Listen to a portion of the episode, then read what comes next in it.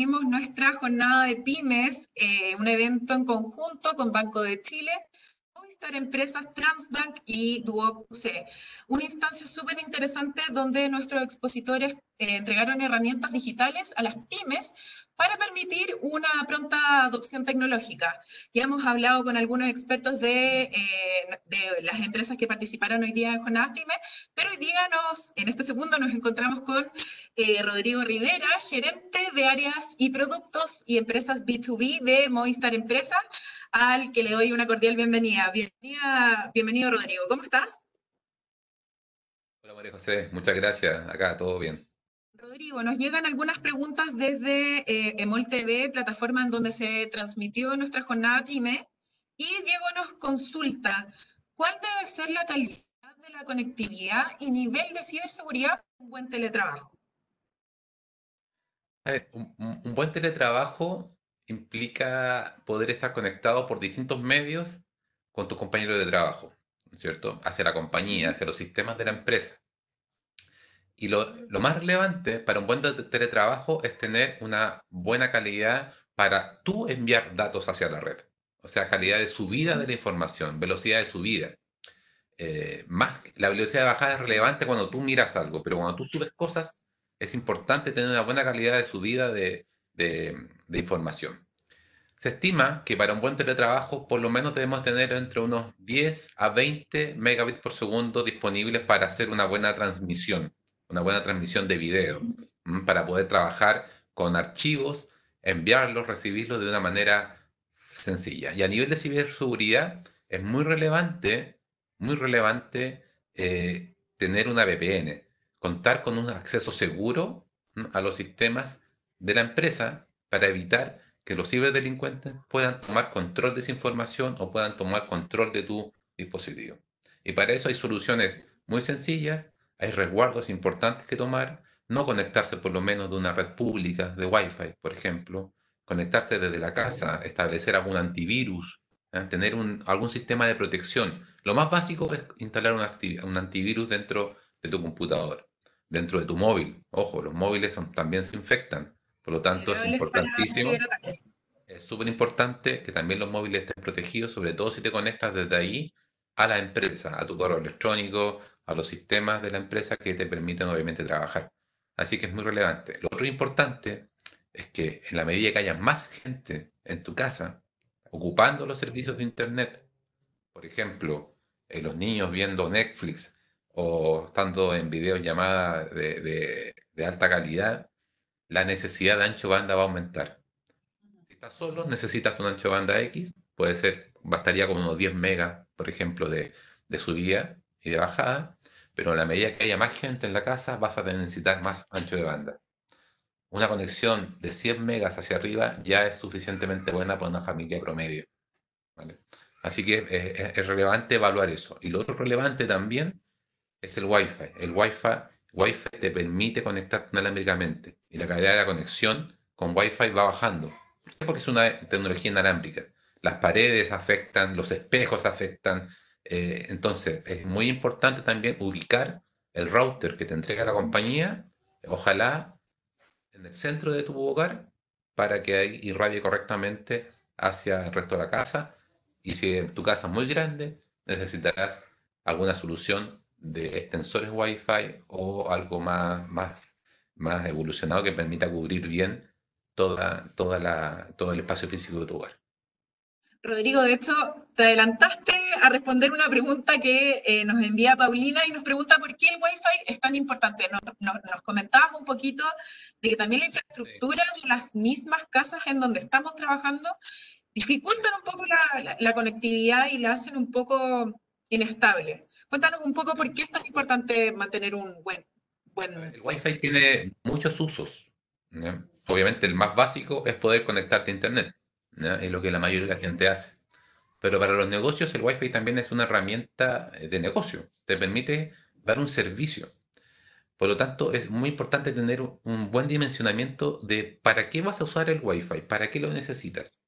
Y evaluar también qué otras cosas el Wi-Fi te puede entregar en caso que, que, tu negocio esté buscando eh, eh, información, insight, para poder dar una mejor respuesta a tus clientes, un mejor servicio a tus clientes.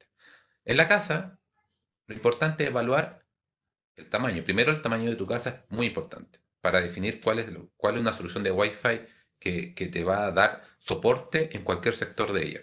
Si tu casa es muy grande, obviamente necesitas cubrir más espacio. Si tu casa tiene paredes más gruesas de concreto, obviamente eso afecta también a la calidad del Wi-Fi.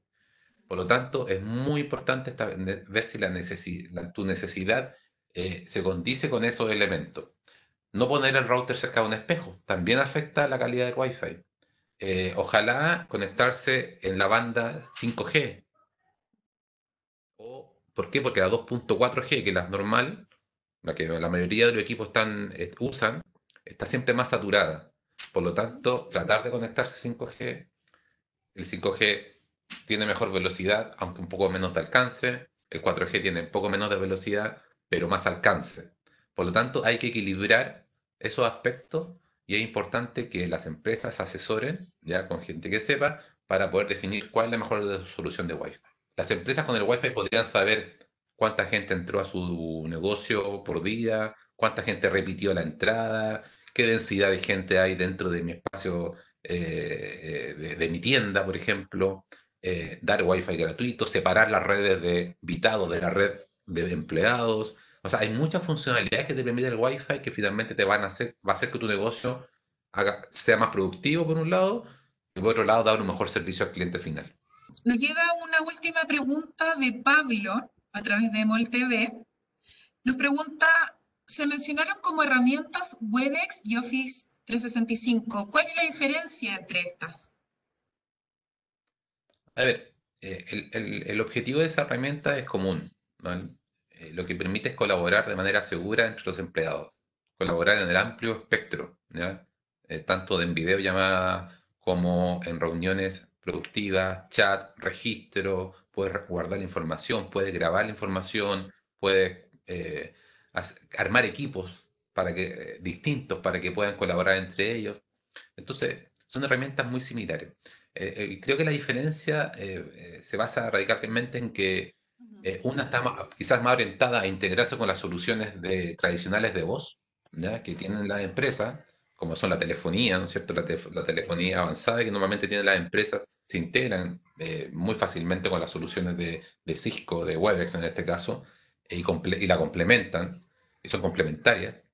Y la gran diferencia con Microsoft 365 o, antiguamente Office 365 es que eh, Office 365 y Microsoft 365 incluyen toda la integración con las soluciones de, Office, de Ofimática, Word, Excel, PowerPoint. Por lo tanto, vienen totalmente integradas al ecosistema que uno ya ocupa, al ecosistema de Windows, de, de Microsoft que uno ya ocupa dentro de, los de, la mayoría de, los equipos que usamos en el trabajo. Esa es una gran diferencia, pero en, el fondo tienen eh, muchas similitudes desde el punto de vista de la seguridad, desde el punto de vista del, de, para qué nos no ayudan. Eh, y la verdad es que son dos herramientas muy buenas que las recomendamos totalmente. Nosotros mismos la ocupamos en las empresas, muchas empresas la ocupan y, la verdad que facilita mucho la vida. Rodrigo, para finalizar nuestra, nuestra conversación hoy día en Digitox, eh, ¿algún consejo que quieras recomendar eh, que se nos haya quedado fuera en esta conversación para que los, eh, los que nos están escuchando no, lo puedan captar y tal vez adoptar? Invitarlo a, desafiarse, a, a, no tenerle miedo a la tecnología. la tecnología es algo que finalmente como usuario la podemos adoptar de manera sencilla no tengan miedo a, consultar por ella, no piensen que es caro, porque de verdad muchas de estas soluciones no requieren inversión inicial. Tú pagas por uso, el pago por uso es una de las cosas que se inventaron y ha sido para la empresa un, total acierto porque finalmente permite ir demandando en la medida que yo voy creciendo como empresa, voy necesitando, voy pagando más por esto en la medida que eh, mis ingresos aumentan. Mientras tengas más empleados, seguramente es porque estoy creciendo como empresa eh, y voy a demandar estos servicios en la medida que los necesite. Y si no los necesito, voy saliendo y, la verdad es que voy ajustando mi presupuesto, mi gasto a esa demanda, a la demanda que mi negocio necesita, al tamaño de mi negocio. Y no tengo que comprometerme necesariamente con grandes inversiones iniciales que después segura, puede que, que, las pierdas en caso de que mi negocio no, no resulte. Entonces, eh, los invito a no tenerle miedo, a evaluar las alternativas, a, a jugársela por digitalizar su negocio.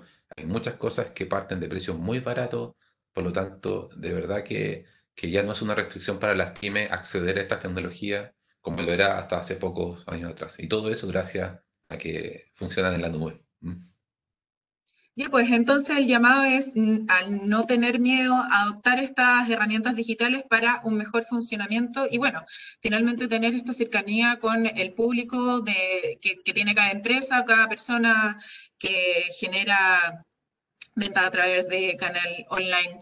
Mm, Rodrigo Rivera, gracias por participar hoy día en Digitox. Muy interesante eh, todo lo que nos comentabas y también bueno, todo lo que también expusiste en, Jornadas PyME. Agradecerte la, eh, la, participación y habernos acompañado hoy día.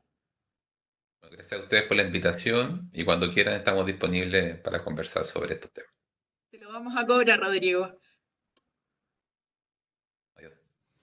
Gracias a todos por habernos acompañado en, en este nuevo episodio de eh, Digitax, un espacio de conversación de Fundación País Digital. Nos vemos.